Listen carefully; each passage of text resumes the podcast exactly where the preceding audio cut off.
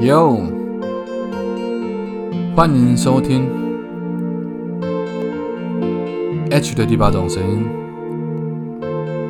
准备哦？Ready, Go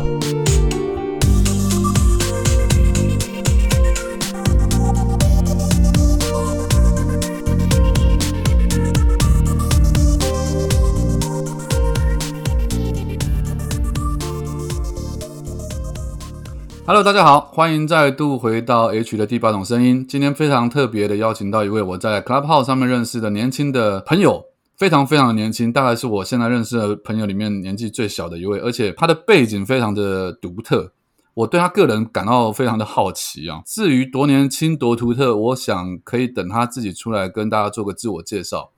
呃，我只能跟大家说，她是一个反差非常大的女生。外形非常的甜美可爱，然后高挑美丽。好，先让我们欢迎，呃，他在 Clubhouse 上面的名称叫做布朗运动。我们也可以待会来问他一下，就是说为什么叫做布朗运动这个名字。我们先请布朗出来跟大家打个招呼，欢迎布朗。Hello，Hello，大家，我是布朗。Hello，哎，要不要先先说明一下布朗运动是怎么一回事？好。布朗运动它是一个物理现象，白话文来讲就是它是小粒子在水溶液里面进行随机的运动。然后这个应该高中物理课本会带到啦，但我那时候取这个名字是因为在 Clubhouse 或在网络世界，其实我觉得都算是在跟人发生很随机的碰撞，所以我很喜欢那个随机性的概念，我就把这个拿来当做我的 ID。所以叫我布朗就可以了。好，相信大家从这个一开始的发言就可以听得出来，这个女生讲话啊，非常的不一般哦啊，因为她经常用什么随机的碰撞跟人人不同的人类当做是她在网络上的一个 ID，我想这就已经很特别。不过为什么会她讲话的内容或方向会朝这个比较独特的方式？我我觉得可以从她学经历的背景来跟大家讲一下，大家会更了解为什么会有这样的思维或讲话的模式这样。你可以介绍一下你现在还在学吗？对，我还在学，我现在是二十一岁，两千零一年二十一，还没过生日，对，二十一岁。然后你是零零零后就对了，对，零零后。然后台大嘛，对不对？嗯，读台大，台大的管理学院，管理学院。嗯，我工商管理学习。嗯嗯嗯，在这边就得要评一下。嗯啊，怎样？你要讲？要从 小学的故事开始讲。如果要说为什么我会用布朗运动，可是我现在读管院，我觉得可以从小学的东西开始讲。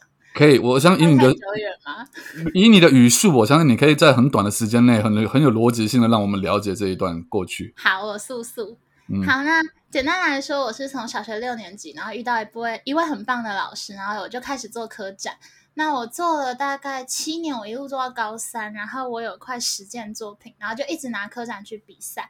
然后我后来高中是进北一女的数字班，可是，在数字班的时候，我发现我读物理、化学、生物，我没有读得很开心。就是我明明很喜欢科展，我很喜欢科学，可是为什么呃？用科学来读书这件事情让我不是那么的开心。后来我发现，我做科长，我最喜欢是跟人沟通、跟人讲话。我很喜欢拿着一个我觉得很有成就感，然后很熟悉的东西放到别人面前，跟他说：“嘿，你看我做的很棒。”我很喜欢这件事情。所以后来上大学的时候，我是用特殊选材的管道，它是不考试，然后只看你的面试跟备审的背景。然后我是用那个科长的背景去申请，然后还很幸运就进了公管系。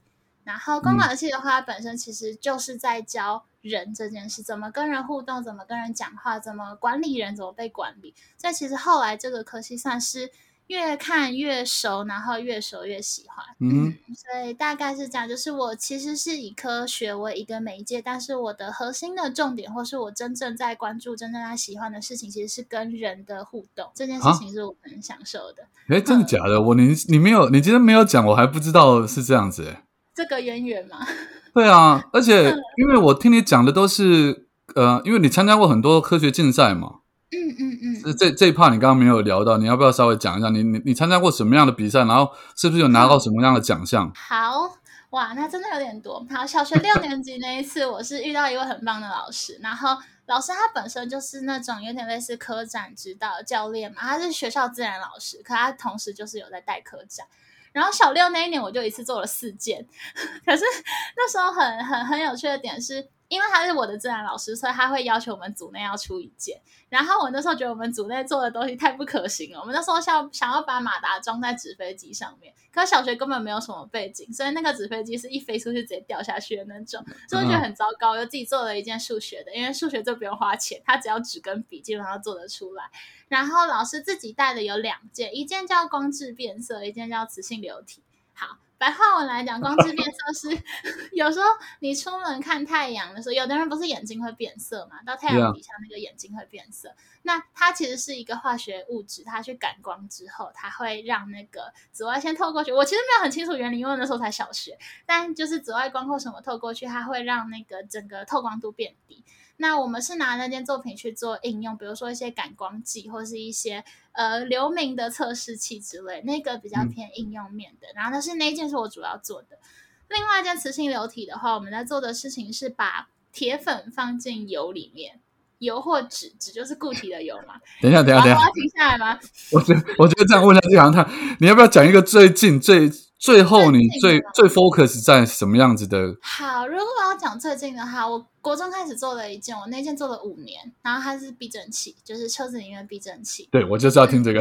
对，好，那件作品它是反正就是我们车子在开的时候一直咚咚咚咚咚嘛，那避震器就是吸震，我把那个震动本来是变成热能散失掉，那我把那个动能转成电能。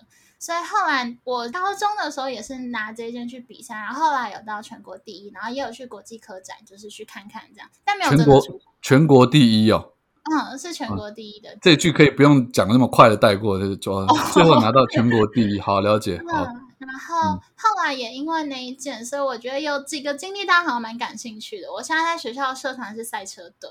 然后我之前因为这个经历，所以我到特斯拉去工作过。那赛车队，赛车队是一个什么？是专门在像 F1 赛车那种赛车队吗？我们不只有开赛车，我们还有坐赛车，所以 H 算讲对了一半。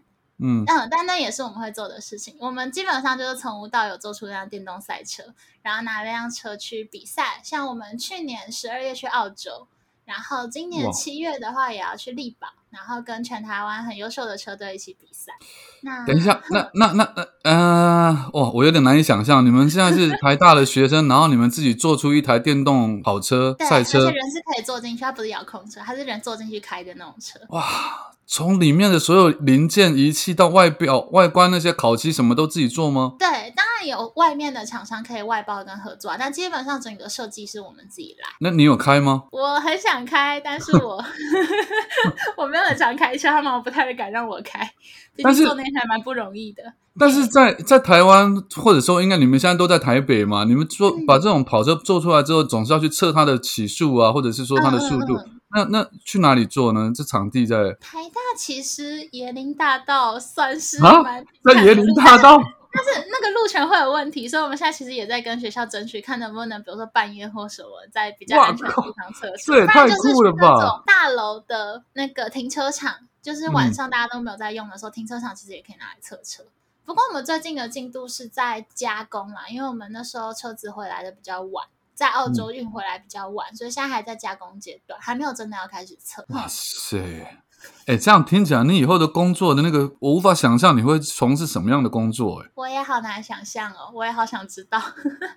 哎，可是你刚刚有提到探索，嗯，你刚刚有提到一件事，你说你说你后来有去特斯拉是实习，那这个经验有什么比较特别的地方吗？你有因为这样而更了解特斯拉内部的一些？外面不为人知的事情吗？哦，我觉得我进去第一个最大的冲击是特斯拉其实不算是汽车公司，特斯拉它是一间能源公司，它不是一间坐车的公司，它只是在卖能源的时候刚好车子最赚钱，所以大家认识特斯拉是电动车，但其实特斯拉它是想要变成一个能源的公司，然后所以它的品牌使命叫做加速全球转向永续能源的发展，它其实是能源而不是车。然后啊，我可以讲一下我在特斯拉实习做的内容，我那时候是销售顾问。讲白了，其实比较像是业务的工作性质。然后我在做的事情是，嗯，特斯拉的展间在台北有三间嘛，新新庄算嘛，好，新庄内湖，内湖是总部跟信义。那我基本上是驻点在信义，然后因为人流量很大，它在百货公司里面，所以那时候就是帮很多来来去去的人讲解一下车子的性能，因为毕竟电动车在市场上大家还是比较陌生一点，所以那时候就是。破除大家对电动车的迷思，然后跟大家推广特斯拉那个车子整个产品上面的亮点有哪些。然后如果有人是真的有购车的意愿的话，再帮忙约试驾或是有其他讲解的服务。嗯，这个实习生，比如说如果你们真的卖成了这部车，你们也可以抽成奖金吗？没有，我就是算实行，我其实没有抽成，而且哦，我觉得蛮有趣的是，特斯拉它的销售步骤其实分成四步，我不确定跟一般的车厂是不是一样的。就是一开始他会希望我们帮忙做的是留客户资料，然后就是电话、姓名，然后呃客人对于整辆车的需求或意愿，然后留客户资料之后会希望我们帮忙预约试驾。预约试驾之后，正职就兼职不行，就打工或兼职不行。但是正职会把那些登记要约试驾的客人带出去体验试驾，然后通常试驾完的客人就是会决定要不要买嘛，所以最后购买是第四个步骤。然后特斯拉的转单率，我那时候听到的数据是八成都是试驾后下定，所以试驾对特斯拉来说非常非常重要。可是我那时候实习的话，我唯一需要负责的数字只有两个，一个是约留客人的资料，然后第二个就是约试驾，然后后面的成交什么其实不太管我的事情。但那时候很有趣，就是呃，我刚好实习到一半的时候，Model Y 开始卖，然后那时候很多客人就直接走下来，走进来就买下去。所以那时候也有直接直接承担，可是那个也不会有其他的奖金之类的，主要就是学经验跟看看大家怎么看那辆车的。Model Y 就是呃价钱比较低的那个，嗯，就是它它分四个，它其实四个型号合起来是 Sexy，就是 S E X Y。可是为什么没有那个一？是因为 Model 一被注册走了，所以现在的 Model 三其实就是那个一的位置。那便宜的或者是比较平价的是三跟 Y 啊，三是小车，就小轿车、小房车，然后 Y 是修旅车，就是小 SUV 的那种，然后 S 的话它是跑车，X 的话它就是大的修旅。所以那时候我们是只有三可以卖，然后卖到一半有 Y 可以卖，然后现在官网上面好像 S 跟 X 都可以买到了，但详细的要看官网，因为我离职一段时间了，有些新资讯可能没有 update 到。嗯，好好给那个各位听众朋友，我们的前置作业已经准备完成了哈，就 是大家对于我们的这位特别来宾的一些生活的背景或他的嗜好或他从事的工作行业都已经有一个相当的了解，那接下来就要进入我们。啊，本节目最重要的感情的环节了。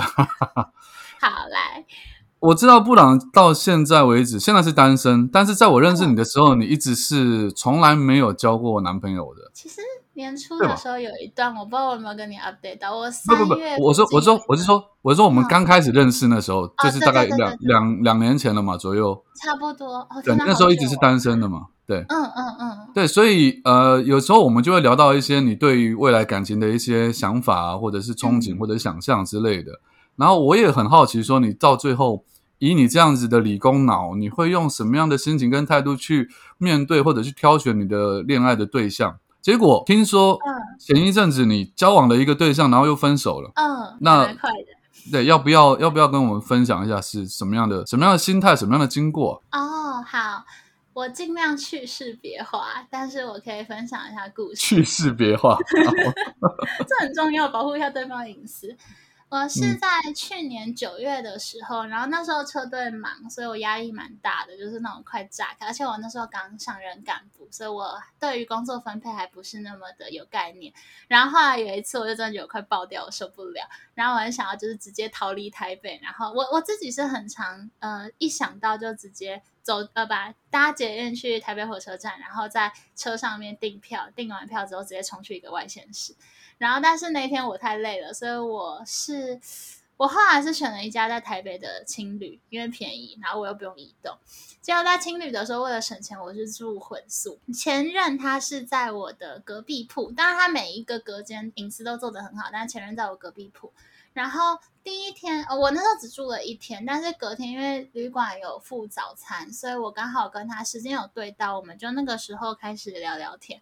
然后，因为他跟我算是远距离，我在台北，可他在台中，所以后来就是中间算是断断续续的，是到今年的二月份那附近，就刚好有时候他来台北，我来台中，然后就又再相处了几次，觉得整个感觉还不错，然后后来就确认关系。然后，但是我这一段感情经历其实只有三个礼拜，就真的很短，连一个月都没有成。嗯我刚刚以为三个月了，三个礼拜，没有没有没有三个礼拜而已，很短。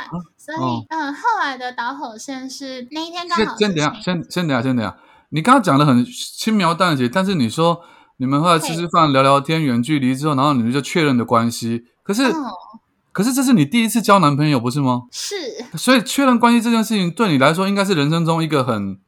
重大的事情，对，而且是第一次，这这他他是怎么产生的呢？我想想看哦，应该是我那时候跟他互动，我有看到一些我个人很喜欢的特质，就是当然有比较肤浅的面相，就是外在条件上是我觉得喜欢的，可是更深层的地方是我其实很喜欢闪闪发光的人。好，这是一个很奇怪的叙述，但我很喜欢闪闪发光的人。嗯，我也期待自己是个会发光的人，但 anyway 就是。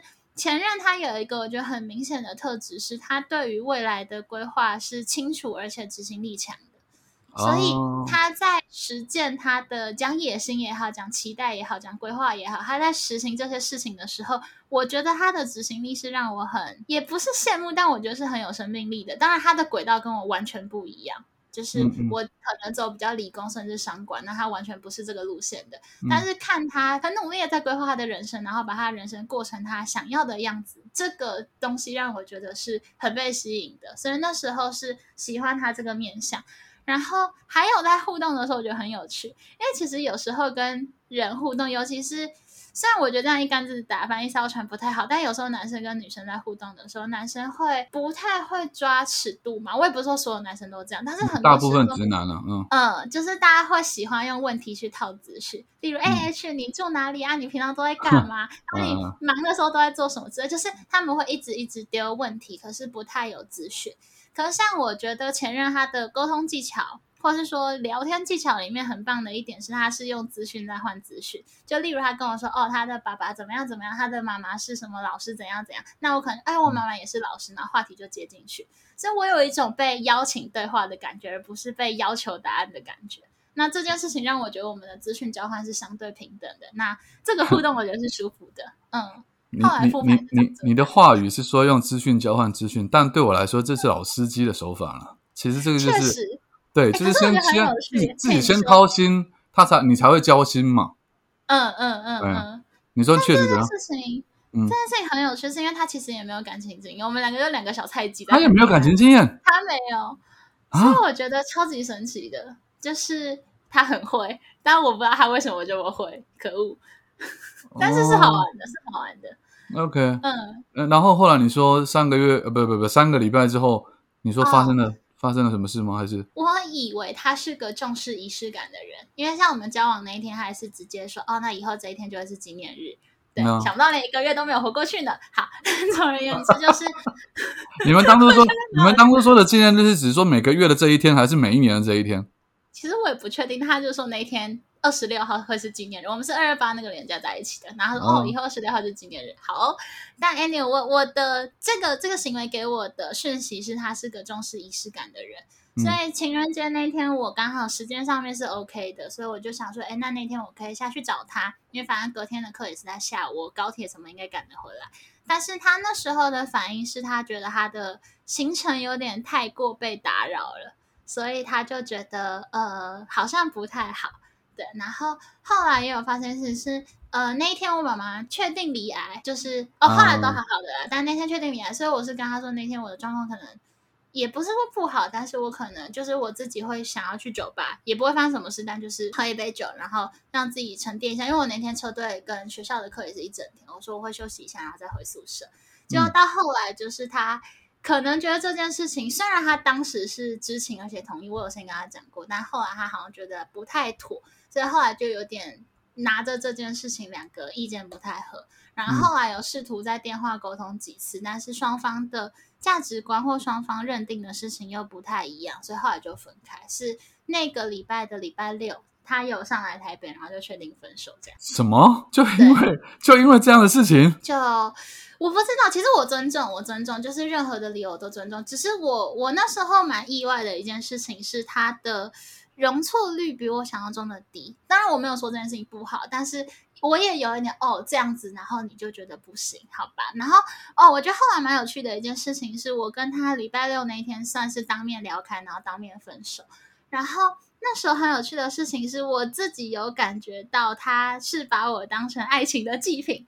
这句话怎么讲？是他其实因为原生家庭，所以对于亲密关系，我觉得是有一定的不信任感在。那他是想要透过我来验证他喜不喜欢或适不适合爱情这件事情。所以后来他的体感是他觉得可能不是那么适合他，所以他就觉得啊，那这一段可能可以先放弃。像他也跟我说，他不会再有下一任了。但我也就听听啦。哎呦，这种话 算了吧，他才几岁？我也就听听啦。对啊，所以嗯，但其实这件事情对我的伤害性没有那么高啦。就是我，我其实可以接受我被当祭品。因为我自己的认知是，反正我怎么讲，我确定进入这段关系，那这个风险是我可能必须得要去承担的，所以这件事情伤害性没有那么高。但是那时候分手的契机里面，一件让我不是很开心的事情是，他那时候其实有跟我沟通三个他在爱情里面的需求，因为那时候在礼拜六见面之前，我也有在电话里面跟他讲过，我其实都看不太到他在亲密关系里面的需求是什么。嗯，我那时候交往的时候，第一句话是跟他说，我不喜欢猜，我也不喜欢被猜。所以我喜欢什么，不喜欢什么，我都会直接告诉你。那你不一定要跟我。一样就是什么都讲，但是我会很希望可以知道，比如说你想要怎么用我，你想要怎么跟我互动，这件事情或这个安全感是我需要的。嗯，然后可是到最后的时候，他才礼拜六那一天，他还跟我说，他对感情的需求可能分三个面向，一个是性需求，就是很直观的外在上的吸引力，嗯，然后再来就是情绪需求，然后他觉得这件事情因为远距，所以没有办法有很好的达成效率，然后最后一个是知识需求。那知识需求的话，他是跟我说，他觉得我在五年内对他的生涯发展没有帮助。我觉得这件事情非常的有趣，但也尊重，所以。我那时候跟他说，我觉得很不公平的一件事情是，我感觉我拿到了一张考卷，可是那张考卷上面一个题目都没有，然后每一题都是申论题，你让我写到一百分，可是他等于是在一个超级资讯不对等的情况下，要求我去满足他的期待。我没有说恋爱里面的心有灵犀，或者是他不讲我猜得到这件事情不对，但是如果整段感情的发展跟推进都只依赖这件事情的话，我觉得蛮有问题的。所以最后就是哼。你现在这段话的意思是说，如果今天他把考卷开出来，然后上面写好了题目的话，你会尽可能的满足他刚刚所讲那三个题目的答案吗？当然也不会说他只要写出来我就一定要写，就是我不是说我会只要你需求开好我就一定要完全满足你。当然也是视我自己的情况。对。但是当你连一般的提示或指示都不存在的时候，那这件事情对我来说太通灵了。我是在谈恋爱，我不在通灵。所以这对我来说会比较吃力一点，然后也不会是我期待的关系。那这段关系之后，你对于所谓的谈恋爱或者说爱这件事情，你有更进一步或者是不同的解读吗？因为我刚刚听起来。他刚刚那只是单方面的他的需求啊，他没有在顾及你的需求啊，两边都可以有资格开开那个题目的，对啊，没错啊，那怎么可能是单方面去满足他的需求，而他完全不不去顾虑你你你需要什么呢？我确实是有跟他讲过我的需求啊，但我觉得我的需求是比较双向一点嘛。我对谈恋爱的需求其实某种程度是满足好奇，不见得只有什么打卡人生成就，我是很好奇。因为你刚刚有提到我是一个比较理性的人，我们姑且先这样讲，我是一个比较理性的人，所以我其实很想知道在。荷尔蒙也好，情绪也好，或恋爱状态也好，在不同的版本或不同的想法之下，我的逻辑会不会有什么不一样的火花？这件事情是我很期待在亲密关系里面体验到的。所以其实我不会特别要求说我的另一半一定要做，比如说哦，他一定要陪我过生日，他才是爱我，而是过生日这个事件出现了，那我跟他怎么互动是我想要知道的，就是我想要知道我在感情里面到底长什么样子，这是我对恋爱的期待。我倒不会那么细化成我要在五年内，对吧？他要在。五年内对我的职业生涯有所帮助，所以两个的诉求，我觉得本来就不太一样。我我觉听你描述，我总觉得你真的理理理智到让我有点感到，你是不是比如说在谈恋爱的时候，或者在跟他对谈的时候，然后你会心里在判断说，我现在的心跳的频率有没有加快，或者是我现在的 荷尔蒙有没有分泌的比较多的量，有没有高高出平常的百分之多少之类？你会去计算这些东西吗？不会，不会，不会。但是呃，应该这样讲。我是很喜欢事后复盘，这些很理性的论述都是在事件发生之后，我才会去想。我不会在那个当下说哦好，那我现在是怎样？我觉得那样反而会干扰到我的体验。我在体验的当下就是真的很 follow my heart。我不知道我在体验那个当下就是让所有的事情，我允许所有事情发生。那发生了之后，我再来看那时候发生了什么事。我倒不会说在那个当下一定要怎么样才是最优解。所以我不会在当下就说我的心跳、我的血压不会到那么的、那么的死板。但但事后你会的，事后我会好奇，我想知道那时候发生了什么事。真的假的？那 很有趣，你不觉得吗？就是我，我想知道我的为什么，我想知道为什么我是这样子的。你你是说，你想你想知道当下为什么你会接吻，或当下为什么你会答应跟他交往之类的，类似这种事情。我很好奇为什么我是那样子的，然后去探讨或研究，说自己那个时候心里面或身体上面有没有产生了什么变化吗？对，或是我我怎么会这样想？然后这个想法影响了我后面的什么样的想法？就像包含你刚刚有个问题是。呃，我谈恋爱之后对恋爱有没有什么更深的认识，更不一样的想法？嗯，其实我必须得要说，我还是很乐观的在期待恋爱这件事情。我并不会觉得这个不是很好的恋爱，也没有到不是很好，但这个有点兵荒马乱恋爱经验，并没有让我觉得爱情就是个折磨人的东西，我再也不要碰了。其实也没有。我不确定是时间太短还是怎么样，因为我最近事情也是偏多，但就是我对于恋爱的期待跟憧憬还是存在，因为我觉得那就是一个我认识自己很好的媒介。嗯嗯，所以。很有趣的事情是认识 自己一个很好的媒介。你这个话我听起来也是觉得，你们怎么好像我听起来都是觉得把谈恋爱或者爱情、爱情这件事情当做一种是对自己的一种反思，或者是说对自己的一种需求，而不是因为因为在可能我比较传统啊，就是对我们老一辈的人来讲，爱可能是为了否对方让对方开心或或让对方幸福快乐的事情，但是在你们的言言谈或描述当中，我都听到的是这个爱会对我。对，嗯嗯嗯很奇妙哎。我觉得很好玩的一件事情是，那时候我有跟听众讨论过利他跟利己怎么分。然后，好，对我自己来说，我其实虽然虽然这样好像有点打脸嘛，但是我其实是一个极度的利己主义者。可是我利己的方法是利他，就是对我们那时候讨论出来，那进入到哲学阶段了，是不是？不会不会不会，就是那时候的结论是。呃，所有的利他本质上都是一种利己行为，就包含例如你刚刚说的，呃，我要帮他，我要成就他，我爱他，所以我希望他好好的。这些其实过程里面是在帮助对方，可是从那个帮助对方的结果里面得到的成就感或满足感，它本身也是对于自己的一个回馈。这对我来说，所有的利他主义本质上其实是一种利己主义，但呃，很多人是为了利己而利己，而我是在利己的过程里面把利他当成一个。蛮好的过程，或是蛮重要的副作用，我让它发生。所以像刚刚说，我虽然恋爱的目的是，呃，想要了解自己，可是那时候在恋爱里面，我蛮注重的一个点是，如同我说，他是一个我觉得也是闪闪发光的人，我会很想知道我要怎么样帮助他，让他的光更亮，所以才会有我希望他告诉我他要怎么用我，或他会怎么需要我这件事情，就是我想知道我在。整段亲密关系里面，我可以用什么样子的方式来让他也获益？这件事情也是我好奇，就是我怎么帮别人，也是认识自己的方法。所以我并不会觉得利他跟利己很排斥。嗯，刚刚最后那一段话其实就是很利他，啊你要怎么样让他更？刚刚最后最后那一段，最后你说，啊，确实。你你说他本来就是一个闪闪发光的人，但是你在想说，如果他他要怎么样利用你来，然后你可以让他更闪闪发光，这就是完全利他，就是你完全背后的成就感，或是那个满足感，或是哦，原来我的这个，比如说 SOP 或这一种一二三可以导致这个结果，这对我来说是一个自我认识，所以他也有利己的成分在。是是，我觉得你把利他跟利己。放在这个恋爱论里面，我觉得诠释的很好。诶这个不是一般人，更不要遑论是一个二十一岁的女生，甚至没有谈过几次恋爱，呃，不不不，只谈过一次恋爱。对，这个很夸张诶但好，那这一段我理解了，但我还有一段不理解的是，你上次在跟我聊天的时候，你谈到说，你你把每一个谈恋爱的对象，或者是搭讪来跟你搭讪或想要追求你的对象，当做是一个样本，这个是这个素材。对，这是什么？这是什么？这是什么意思啊？好，我想想看怎么讲。其实不是说，呃，跟我想要有两性互动或是进一步两性关系的人，我会称之为素材，而是我把所有的人都当做是素材，包含我也是一个素材。那只是刚好有人的方式是搭讪也好，或者是进入亲密关系也好，这些这些有时候会被拿出来讨论嘛？因为如同我前面说的，我还蛮好奇人类的。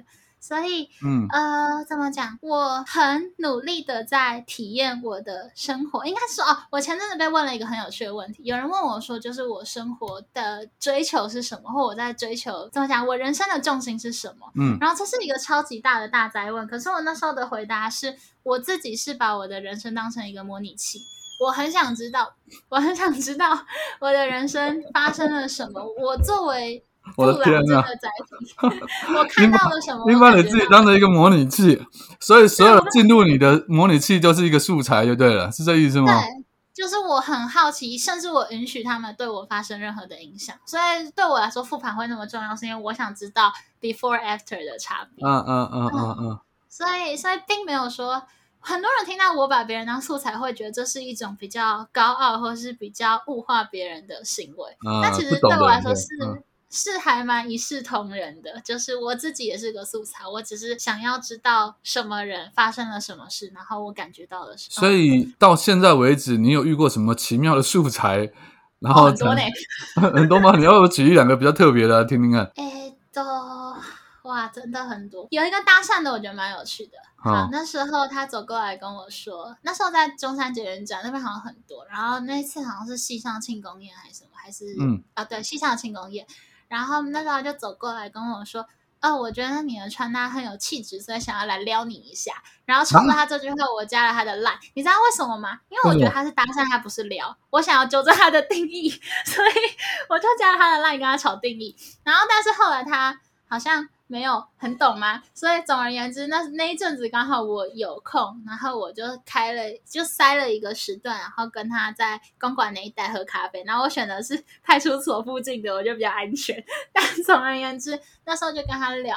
然后我不确定他有没有 PUA 之类的背景啊，但是我有感受到他会想用某些招，但是那个招好像对我来说都没有什么用。就是像他那时候就说什么，那你在特斯拉吗？哦，可是我觉得特斯拉很丑，我买了一辆 BMW。不过你又是赛车队，又是特斯拉，感觉内心又住了一个小男孩。我就跟他说，可是为什么只有男生会喜欢车？又或者是他跟我说什么，呃，哦，他觉得我很特别，然后让他蛮惊喜的。我说，嗯，对，我知道。反正就是 会有一些蛮微妙的 PUA 手段，或是一些逻辑上的 bug 啊。还有一个我觉得很有趣，就他跟我说。他觉得我是个很理性的人，然后他期待他是那个可以让我感性的人，然后我就跟他说：“可是你知道不考虑感性的理性是不理性的嘛？”然后他就宕机了，然后反正后来就觉得有点不了了之，但我觉得是一个蛮好玩的体验，就是抽离感算比较强吧。我不是真的在跟他过招的感觉，但是我还蛮不知道，就每个人看世界跟每个人处理世界，或甚至每个人在面对世界上其他个体的方式，我觉得都很有趣。所以这会算是一个素材啦。好，这个故事可能有点混乱，不好意思。不会不会不会不会，你你有点像是人间观察家的那种感觉啦。有一点，可是我的核心诉求是我这个个体，就是别人的怎么样，我会关心，但不是我主要要去。重视的，我最重视的还是我的体验跟我的感受。但当然不是因为我自己很重要，所以其他人就都干我屁事啊，没有到那么严重。但就是我关心别人的原因，是因为我关心我自己。嗯，讲的很很直白，但是也很有逻辑性。但我不知道听，我不知道听众们有没有大部分人都听得懂。但是我觉得你的对话或者你你讲出来的内容，可以让大家有很多方面的思考。我觉得这是很好的事情了。那另外。嗯，另外一件事，我聊一些比较隐私的事。如果你觉得不方便谈，就不要谈，没关系。比如说，比如说刚刚你有讲讲到那位男朋友，他讲到三个需求嘛？他讲到第一个需求就是呃生理需求。嗯，那生理需求这件事，那以你们这个年纪，你你会怎么看待性方面跟爱之间的关系？对你来说还是一样，它也是某一种在你模拟器里面的一种，反正就是一个城市而已，还是怎么说？性跟爱这个议题，我觉得也很有趣。因为对我来说，我说我好奇我自己嘛，可是我对自己的开发跟好奇比较多是在思维层面的，就是像我刚刚一直提到的，为什么会这样想，为什么会这样觉得，我感觉到了什么。所以性我会把它比较归类在身体方面、生理方面的开发，但当然有些人的身心灵结合性或一致性是强的，所以我确实也有听过很多论述是性跟爱是无法分离的，也有人说性跟爱是可以分离的。不过其实我觉得。我反而会把它抽成需求的方面来看，就是性跟爱如果都是亲密关系里面的需求的话，每个人去满足或者去代偿的方式本来就不一样。所以，像甚至我们讲到开放式关系，甚至我们讲到单纯的性关系，例如炮友或单纯的爱关系，例如柏拉图式的恋爱，我觉得其实我不会特别觉得什么样的关系是不健康的。就是在所有当事人都知情且同意的情况下，那一段关系就是一个健康的关系。嗯，所以关系对我来说是一种共识，只要双方都知情同意的话，那它其实就没有什么太大的问题。那我不觉得我对于年轻女性有代表性啊，可是你要说性跟爱在我这边的感觉嘛？我觉得那就是需求的部分。一个人对亲密关系，甚至对于人际关系的需求的一部分，那只是每个人执行的方式都不一样。所以我其实对于这件事情不会有太高的批判，所以我不会说啊，你约炮你很脏，或者是你不约炮你就比较高尚之类的。我其实对于人类满足自己需求的方式，不会带任何的批评色彩。这样我懂了。所以对你来讲，性的需求跟爱的需求，也许你现在还没有体验过这件事情之前，嗯，你是可以很理智的把它分成说它是不同的需求的，是这样吗？应该说他们，我觉得本质上是不同的，但有人想要把它叠加处起来处理，我觉得也很情有可原。就是我能够想象有爱的性跟没有爱的性，应该会是很不一样的东西。嗯，那有人分开来处理，有人合在一起处理，无论是因为他们风险规避的需求，或者是任何等等背后不同的动机，但是我不会觉得。呃啊，应该这样讲，性跟爱，我觉得是两个不同的东西。可是有人把它放在一起处理，有人把它分开来处理。但只要那个人自己 OK，那就是 OK。可是你不觉得说，只要那个人自己觉得 OK，可是谈恋爱是跟另外一个人，就像你说，你跟前男友两个人之间，嗯嗯嗯，因为你因为你要达到两个人都有共识，这件事情嘴巴讲跟真正实现的时候，又有可能会有不同的状况。对，比如说你刚刚提到的那开放性关系，有些人会嘴嘴巴讲说。OK 啊，我们来开放性关系，你也可以去跟外面，我也可以外面。但实际上，真的做了这样的事情之后，某一方可能会觉得说不行，我没有办法接受对方做那样的事情，那他整个关系就会就会混乱掉了。对，嗯嗯嗯，同意同意。这个可能这这很难，这很难哈。嗯，所以那那我说，那你接下来你还会再继续去寻找不同的样本或者素材？你你有你有去再去设定某一种某一种形态的样本或素材来？进行你下一段的恋爱吗？我没有特别锁定或寻找素材，我只是允许我生命中的所有事情发生。那如果有刚好我觉得适合的，然后当然对方的状态也是适合的情况下，那或许可以体验看看。就是没有追求，没有强求，但会期待。我觉得这样讲或许比较准确。应该说我没有。特别的，在把我的环境塑造的很制造样本或制造素材，而是我生命中的每一个对象，它其实都是一个我可以去体验，只是每个人提供的东西可能不太一样。嗯，可能从亲密关系方面，可能原生家庭也是一个提供需求的管道，然后我的朋友或甚至跟我有一定距离的陌生人或听众等等，不同的远近关系、不同的立场，其实都能带给我很不一样的东西。嗯，哦，我我知道前一阵子你。家里面有发生一些事嘛，所以我知道你比较比较忙，然后很多事情要处理，很多工作要做。然后我不知道你最近最近状况有比较好一点吗？好蛮多的，阿妈那边是真的，最后算是好好走，就是速度还蛮快的，所以感觉阿妈也没有太折磨到。然后后面就是处理好就好。然后妈妈的状况也是变比较乐观一点点。然后呃，感情需求的话，就是亲密关系分手之后也是有很多的调试。哦，我现在写捷报。就是实验结束之后，不是会写实验捷报嘛？我有在写捷报，但是写的原因是因为我我觉得我哦，分手后会经历几个很有趣的阶段，虽然我不知道是大家都这样，还是什么悲伤五阶段，还是只有我这样，但是我确实有感受到很强烈的情绪，那是我很陌生的。然后我知道时间过了，或是事情多了，或是重心转掉了，我的那些情绪不会那么。浓厚，但是我觉得在那个情绪很浓厚的状态是我觉得超级好玩的，所以我想把它记下来。所以那时候写捷报的主要目的是我想要记录那个很生气的自己，或很难过的自己，或是很不甘心的自己，那些我都想要记下来。我觉得那很特别。所以写捷报的原因是这个。那捷报慢慢写也是做很多的收尾跟重整，所以那件事情我觉得也算是 case close。然后未来有很多事情要做，所以我觉得 case close。那那捷报捷报写出来之后，你会给对方看吗？对方吗？我对，你你你你的捷报里面，你的捷报里面会有一些数据的分析或统计吗？我目前的结构是这样，就是我会记录时间，就很客观角度记录时间，包含我们每一次我还记得的话，每一次的约会啊，或者是约会的当下，我看到了什么，我感觉到什么，然后后面会有一些分析，就是例如哦，我那时候试图分析。我到底为什么喜欢上他，或他为什么喜欢上我？那两双方的这个喜欢是怎么样形成一个诱因，让我们走入这段亲密关系的？那在亲密关系里面，双方的需求是什么？双方是怎么去被满足的？那不满足的结果是什么？然后为什么？然后后面我其实也有重新去整理，算是理想型吗？可是我觉得那个理想型比较像是我期待的互动方式。然后最后也有做一些。我觉得之后的恋，我没有想要找他的替代品，我觉得那个对下一任也不公平。但是我会很想要知道我在亲密关系里面想要体验到的核心到底是什么，然后有列一些我觉得对我来说可能是很重要，我想要去尝试的事情。所以整个捷报的结构目前是长这样啦，但有点多，我还没有写完。他已经八千多个字，还没还没，他已经八千多个字了。你又不会太认？你又不太认真了一点了，写这个哇，你的事情都那么多了，嗯，所以我才会拖到现在嘛，我报告还没有交完。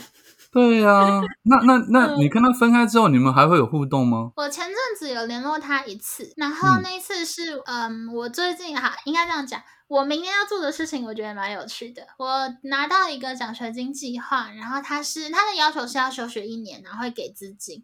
他会希望我们在这一年的时间里面做一件对社会有正面影响力的事情。那个机会嘛，我蛮幸运的，那是第一件，然后我申请到了，所以我明年一年应该会是休学的状态。然后，呃，我想要做的计划跟我在 Clubhouse 上面做的事情，我觉得其实蛮像的。我想要做人脉的串联，就有点类似开台的现实版。我想要把。很不一样的人集中在一起，大脑欢呼，这是我想要做的事情。但当然，具体的执行，我觉得还需要再去 规划啦。可是我真的很喜欢看到漂亮的大脑被放在一起，大脑欢呼。所以那时候我其实大脑欢呼这四个字又出现了。好，这个真的是我只有从你这边才会听得到这四个字。OK，哎呀，嗯，然后呃，我那时候其实对于这个计划的不确定性还蛮高的，因为其实休学不在我原本的规划里面。虽然我我也没有太规划，但是它不在我原本的规划里面。所以我那时候就是能问的人都问一问。那如同我说，前任他是一个对于自己的未来还蛮有方向感的人，所以我会蛮好奇，以他一个这么制定，然后这么规划，然后这么这么 SOP 化他的人生的一个人，他会怎么样看这种意外？就是我只是想要听听看不一样的声音，所以那时候我有联络他，然后就听听看他的意见。所以那是我们。最后一次联络，嗯，分手之后没有，就是直接断掉，然后是到五月初吗？哎，有那么早吗？五月中，反正就是上个月啦，有有联络过一次，嗯嗯嗯嗯。但是再度联络就失去了任何的感觉了吗？我觉得也不会，就是我其实没有一定要复合或一定要怎样，我对于关系的走向都是很开放的，就我允许所有事情发生，所以我其实也没有特别有防卫感或什么。可是感觉他的防御机制是拉得很强了，然后后来就是嗯，后来就是蛮就事论事在讨论，但是那时候要怎么讲，有一种很微妙的知道双方的价值观真的很不一样的感觉。嗯，就是他有点不太懂我想做的事情是什么，然后他对于不知道他他关注的点跟我关注的点其实会不太一样，然后有一些逻辑上面他有点在鬼打墙，然后当然一通电话时间很短，所以我也不能期待我想了两三个礼拜、两三个月的东西，他可以在一两个小时里面就听懂，但就是会觉得那个差异其实比我想象中的大蛮多，就是有点滤镜抽掉的感觉。哦，OK，OK，哦，现在比较看到真实的他的感觉，是不是？其实我也不会说带着情绪看到的他是不真实的，就是我觉得所有情绪在那个当下都是真的，也都是当然，当然，当然，在那个当下都是真实的。但是你现在抽到滤镜看，可能会看到呃更更不同角度的他吧？对对对，可以这样讲。嗯，所以那时候就是有一个感觉是，哦，如果这个人的这种互动模式，他还是我的另一半的话，我觉得他可能不会是一个太好的支持系统。情绪上的或者建议上的支持系统，所以这件事情我觉得还蛮有趣的，因为很多人会把亲密关系的期待全部投射到一个人身上，就是可能又要满足性，又要满足爱，又要满足陪伴，又要满足很多很多的，他们会全部投射在同一个人身上。对，但我不批判这件事情，但我觉得这算是蛮有趣，因为我前阵子有跟一个母胎单的学长聊过天，就是他跟我说他有问题，他想要问我问题，然后。呃，我我问他急不急，他说不急，所以前阵子我稍微比较有空一点，我有跟他就是边走，那时候我忘记什么结束，反正我们就是顺路走，然后就跟他聊。然后那时候我有问他，包含像我的前任，我觉得也有这个这个这个影子在，就是我问他们说，他们对于亲密关系的期待跟想象是什么？他们另一半他们觉得是拿来干嘛的？然后两个人的回答其实很像，他们都会觉得他们想要完全的信任他们的另一半，他们可以把自己完全的丢给对方，同时对方也可以完整的被交给他们，他们也可以完整的去接触对方。可是我觉得这件事情会有一个风险值在，就是像我自己还蛮呃庆幸，或者是觉得蛮幸运的一件事情，是我朋友术蛮术业有专攻的。例如，有时候我想要接触的是情绪，有时候我想要接触的是我要一些建议之类的，其实我都可以找到不同的人去去支持这一个部分。那可是很多人会。那很多人会把这些需求全部折射到同一个人身上，A K A 他们的伴侣。哦，你是要哦，你是要这样比喻，就是说你自己本来每一个个体应该他拥有自己的一个所谓的支持的系统在，但是你认为那些男生都把这些支持系统放在同一个人身上，你觉得这件事情是有点可怕的吧？我不该说是都是男生啦，但是我确实听过蛮多没有谈过恋爱的人会有这样子的期待，嗯所以嗯，所以我后来跟学长说了一句话，我觉得很有趣。我跟他说，像我现在没有伴侣的情况，其实严格。来说，我是很认真的在跟我的生活谈恋爱，因为大家期待发生在男朋友身上的事情，其实我身边有很好的人。人脉、人马或是朋友们可以把整个系统给撑起来，所以多元需求用多元关系或多元管道去满足，我觉得其实不是一件太糟糕的事情。但是很多人对于这种事情好像是有恐惧的，我不批判，但我觉得这是一个很有趣的观察。今天大概差不多到这边，然后对，很感谢布朗接受我们的这个采访。然后我必须跟你，我必须跟你强调或者承认一点，就是要知道，我我我要跟你对谈之前，其实我都今天预计预期心里面自己会先把自己的大脑的转速。要先提高个 百分之三十到百分之五十，不然我我发现我没有办法跟你知道一通常一般人，我跟一般人聊天的时候，我是不需要去改变自己任何的某些提高的反应或灵敏度，或者是把天线的那个强度再拉高。但是跟你讲话的时候，我就发现我的反应的速度啊，然后回转的那个速度都必须要提高百分之五十左左右，才能够比较顺畅的跟你聊天。但我觉得这是一个很棒的体验，我也我也我也很希望，我也很希望让不同的听众朋友听听看，有这样子的。算天才少女吗？这样的聊天的方式，因为我真的觉得你是一个很很 unique 的一个存在，所以在这边也祝福你，希望就希望你以后可以过很好的生活，然后找到你很想要的伴侣，或者是过着呃做你很想要做的工作，好不好？嗯哼，好，我会加油，我也很期待。好，那今天就再度谢谢布朗来参加我们的访问，谢谢，谢谢，谢谢，谢谢大家，拜拜。OK，大家拜拜。